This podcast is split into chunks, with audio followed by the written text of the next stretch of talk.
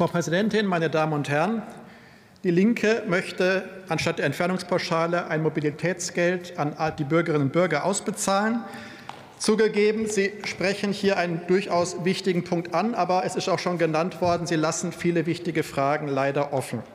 Auch die Ampelregierung will die Entfernungspauschale nach ökologischen und sozialen Kriterien umgestalten. Das hat der Koalitionsausschuss letztes Jahr so beschlossen. Da hätten auch Ihre Erinnerung nicht gebraucht. Wie ist, um was geht es denn? Wie ist es gerade? Aktuell profitieren, das ist richtig in Ihrem Antrag formuliert, Menschen mit hohem Einkommen deutlich mehr von der Entfernungspauschale als Menschen mit geringem Einkommen. Außerdem ist diese auch noch ökologisch blind.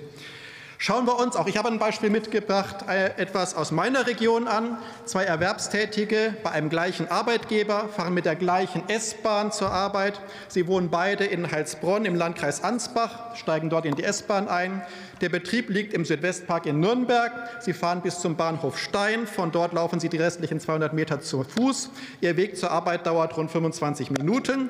Und insgesamt beträgt der Arbeitsweg für beide rund 24 Kilometer.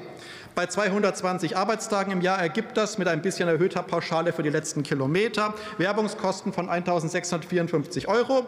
Beide kommen also allein durch ihren Weg zur Arbeit über den Arbeitnehmerpauschbetrag von aktuell 1.230 Euro. Sie sind beide nicht verheiratet, haben keine Kinder. Eine der beiden Personen arbeitet in der Geschäftsführung, zu versteuerndes Einkommen sagen wir mal rund 85.000 Euro im Jahr. Die andere arbeitet in der Fertigung zu versteuerndes Einkommen rund 25.000 Euro. Nach der Logik unseres Steuersystems gilt ja hohes Einkommen, hoher Grenzsteuersatz, niedriges Einkommen, niedriger Grenzsteuersatz. So weit, so gut.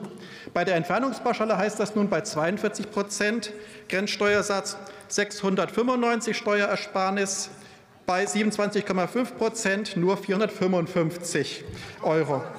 Nochmal, beide fahren mit derselben S-Bahn. Beide haben den gleichen Arbeitsweg, beide haben die gleichen Mobilitätskosten. Doch die Person, die mehr verdient, bekommt über die Steuererklärung 240 Euro mehr erstattet. Es ist also Zeit, hier etwas zu ändern. So weit, so gut. Genau, aber genau das passiert.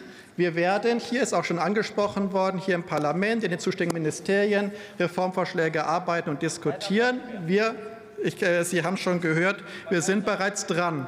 Es sind ein paar Punkte schon genannt worden, die in dem Antrag halt leider fehlen. Sie wollen, dass ein einheitlicher Betrag pro Kilometer ausbezahlt wird. Nettoprinzip ist schon genannt worden. Was heißt das aber auch zum Beispiel, denn, was ist mit Ihrem, wenn das Mobilitätsgeld zusätzlich zum Arbeitnehmerpauschbetrag gewährt wird? Wird das in irgendeiner Weise verrechnet, abgekoppelt? Was ist, wenn die Mobilitätsprämie vielleicht über dem Preis eines 949-Euro-Tickets gilt? Es sind eine ganze Menge noch von Fragen offen, auch wenn Ihr Ansatz im Grundsatz begrüßenswert ist. Wir werden das sicherlich im Ausschuss weiter vertiefen. Ich freue mich auf die Debatte. Vielen Dank.